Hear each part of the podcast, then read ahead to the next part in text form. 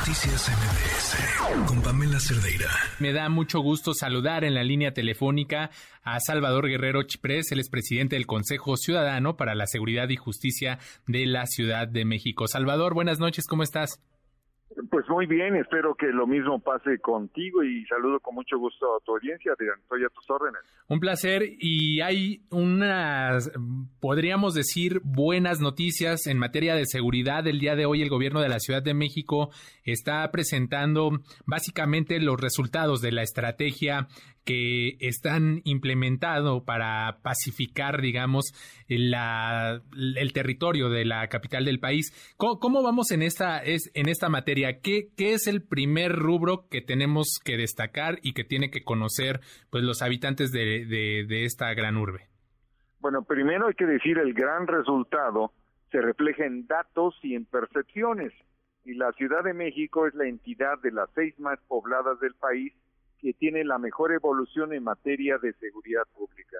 En concreto, eso se traduce en que ha disminuido la incidencia delictiva en todos los delitos de alto impacto en la capital nacional, en porcentajes que van del 35 al 65%. Por ejemplo, te, te comento que en el caso de homicidio doloso hay una disminución de 51%, cuando menos, en lo que respecta al comportamiento de este delito entre enero y septiembre y el mismo periodo del 2019.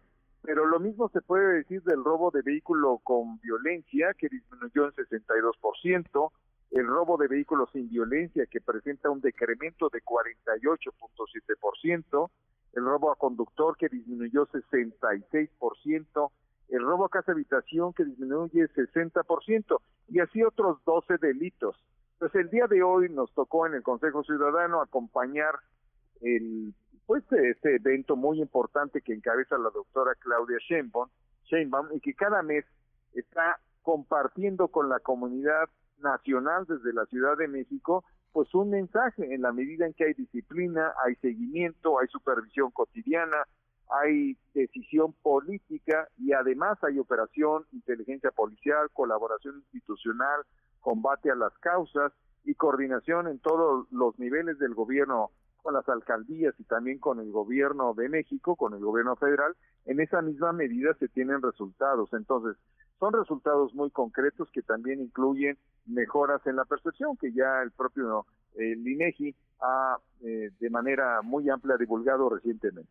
Estamos platicando con el presidente del Consejo Ciudadano para la Seguridad y Justicia de la capital del país, Salvador Guerrero, y ahora que mencionas esto de la percepción, me gustaría preguntarte justo, justo esto, porque también hay un trabajo que se destaca en materia de inteligencia policial, en materia de investigación, estas facultades que adquiere la policía de la ciudad y que ya no la vuelven nada más de, en materia preventiva, sino que ya puede actuar más allá y ampliar sus capacidades. Pero, ¿cómo, cómo decirle a la ciudadanía?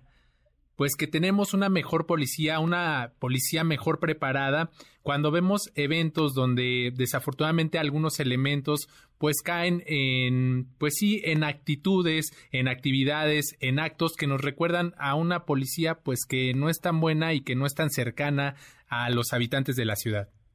Bueno, por supuesto que en todas las corporaciones a nivel global, nacional, local, municipal, estatal, hay elementos negativos, hay comportamientos, hay, digamos, actitudes que no corresponden con un modelo de desempeño. Ante eso hay que destacar la disposición de asuntos internos de la propia inteligencia, de la policía, también de la fiscalía, a establecer mecanismos muy rápidos de depuración. El propio Consejo Ciudadano tiene una comisión ciudadana que enfrenta los temas de corrupción policial, de corrupción del Ministerio Público, y hemos podido contribuir precisamente a que se depure eh, la estructura de una y otra institución de tal manera que se contribuya a una pues una mejor percepción, pero sobre todo mejor desempeño y a un mejor trabajo en las calles, en la investigación y todo. Tú estás aludiendo también a esta facultad amplia de la policía que favorece los resultados y que ha permitido precisamente algunos de ellos que me parece son muy positivos. con independencia, por supuesto, de que reconozcamos que eventualmente hay sí elementos aislados que hay que atender. Y hay asuntos internos, hay que destacar, la Dirección General de Asuntos Internos ha sido muy dinámica y a través del Consejo Ciudadano, a través de la propia jefatura de gobierno, de las propias instancias internas, ha realizado un importantísimo trabajo de depuración. Así que sí es posible confiar en la policía y es posible confiar en los mecanismos de depuración que con justicia y reconociendo pues el sistema actual, compensatorio y todo lo que tú quieras, sí se puede establecer esta depuración y también justicia. Salvador, ahora déjame preguntarte para aterrizarlo de una manera más específica, porque a veces escuchamos muchas cifras, por ejemplo, que los asesinatos dolosos en la ciudad ya en promedio son de 1.9, una cifra menor a los tres que se daban, digamos, por ejemplo, en 1997 o más lejano al 4.7% en diciembre de 2018. ¿Cómo le decimos, cómo le traducimos esto a la ciudadanía? Esta, esta tasa que, este promedio de 1.9, eh, digamos, respecto a la cantidad de habitantes en la Ciudad de México, es, es muy baja. ¿Cómo la podemos comparar con otras ciudades del mundo que son igual de importantes que la capital del país? Es una excelente pregunta. Y sí hay que establecer que ciertamente había cinco homicidios prácticamente en los peores momentos de la Ciudad de México y ahora hay menos de dos en promedio, ¿cierto? En promedio diario. Eh, sí hay que comparar con otras ciudades, pues sí de Centroamérica, sí de Sudamérica, sí de África, sí de Europa, sí de Estados Unidos. Podemos decir que en este momento la Ciudad de México prácticamente tiene la mitad de la incidencia delictiva en materia de homicidio doloso que otras entidades, por ejemplo voy a mencionar Guanajuato, Tamaulipas, eventualmente Jalisco y otras entidades y al mismo tiempo hay que decir que hay mucha oportunidad de avance y es necesario que en ese sentido tanto la ciudadanía, ciudadanía a través de la denuncia, a través de la activación y despliegue del sistema de procuración de justicia, contribuyamos a que haya ejemplaridad que haya posibilidades de que todos los responsables de delitos y por supuesto del homicidio doloso, pues que enfrenten al sistema penitenciario. Entonces sí es importante la denuncia y sí es importante destacar que la Ciudad de México tiene buenos resultados respecto del promedio de lo que pasa a nivel nacional. Déjame preguntarte ahora, este 1.9 asesinatos por día en promedio, si lo comparamos con otras ciudades del mundo, este, ¿se puede aún reducir más? Digamos, ¿se puede hacer un esfuerzo mayor al que ya se está haciendo de, pues de, bajarlo en más del 50%? ¿Se puede aún reducir más? Digamos, ¿podríamos llegar a, índices menores de, este promedio? Y si, si eso es posible o si eso se registra en algunas otras ciudades del mundo. Ustedes que tienen muchas comparativas. Fíjate que, eh, Adrián, esa pregunta se le hicieron hoy al secretario de Seguridad Ciudadana después del evento de hoy en de la Ciudad de México. Y precisamente respondió afirmativamente y yo te comento, en este momento podríamos decir que tenemos una tasa que equivale a la cuarta parte de lo que se presenta en Honduras, eventualmente al doble de lo que se presenta en algunas ciudades de Estados Unidos. Y mi respuesta es como la del propio secretario afirmativa, que sí es posible continuar la reducción y eso pasa por un conjunto de activaciones de estrategias de seguridad en los estados y en todo el país.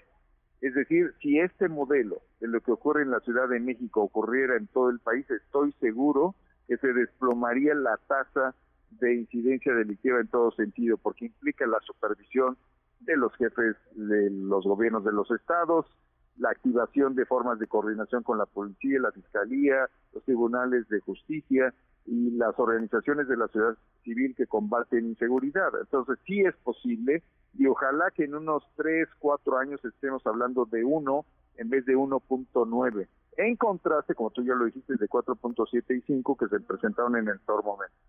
Ahora estamos platicando con Salvador Guerrero, presidente del Consejo Ciudadano hay, hay buenos resultados también en cuanto a robo a bordo de transportes como Metrobús, Metro y Microbús. Sin embargo, en este último, en el Microbús, la reducción es mucho menor, porque digamos que en Metrobús y Metro es superior al 60%, mientras que en Microbús es del 13.2%. ¿Qué pasa en, en este sentido? ¿Se requiere reforzar aún más la vigilancia porque Metrobús y Metro pues cuenta con una vigilancia prácticamente permanente y aquí pues quizá en el microbús se le escapa un poco a la autoridad este tema porque la reducción si bien es una disminución pues también eh, va digamos a un paso más lento. Bueno, me parece que tu observación es muy inteligente y es muy pertinente.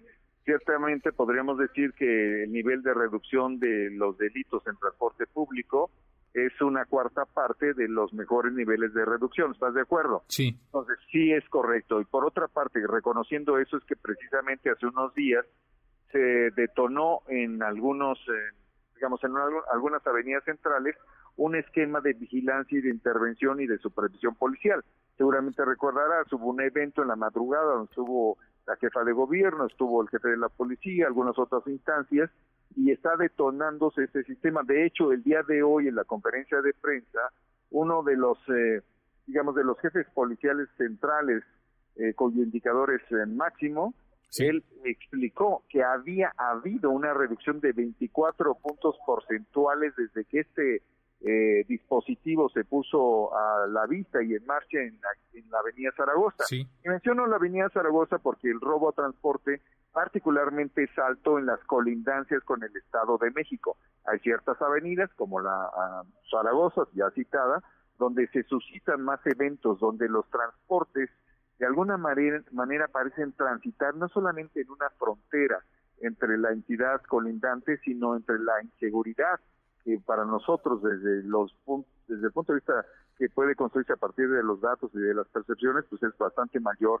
por allá en la Ciudad de México. Entonces, en los tránsitos entre una y otra colindancia suelen registrarse un alto número de eventos de esta naturaleza de vulnerabilidad en el transporte público. Así que hay mucho que trabajar en el sentido de colindancias y hay este dispositivo que está funcionando desde hace una semana. Yo creo que ese es el camino, tenemos que fortalecer una visión metropolitana de seguridad y también entender que en la medida en que los delincuentes sienten más difícil perpetrar sus, sus delitos en una ciudad, pues se van apartando de ella o si ellos sienten lo opuesto, pues están actuando en las fronteras de aquellas comunidades como la Ciudad de México, que son más fuertes en materia de combate a la, a la inseguridad.